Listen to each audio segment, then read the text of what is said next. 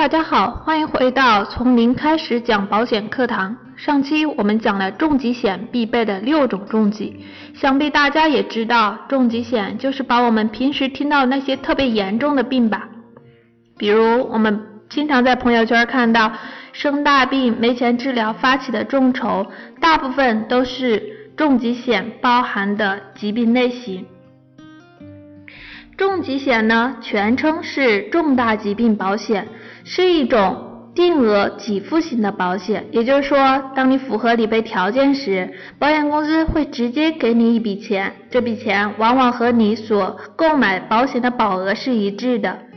假设我们刚刚提到的是需要通过众筹来筹集治疗费用的病者，他们在患病前已经买了重疾险，那么患重疾之后。就可以从保险公司直接拿到一笔资金，减轻了个人甚至家庭的经济支负担。很多人会觉得医保新增的大病医疗，或者是购买百万医疗险后，就完全不用再增加重疾险了。但是啊，其实像医疗险这种报销型的保险，实际是可报销的药物有限。一些针对重疾、重大疾病有特殊疗效的新药、进口药都不在报销的范围内，更不要说高昂的手术费啊、病人家属的陪护费和因病误工费等。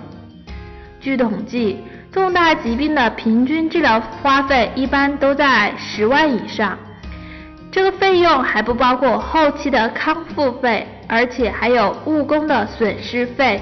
营养费等，重疾险的保额相比意外险、医疗险来说普遍高一些。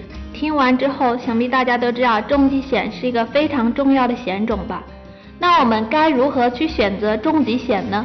下期开始我们会教大家一步步选择适合自己需求的重疾险。我们下期再见哦！想听更多精彩内容，欢迎关注“计算师讲保险”微信公众号。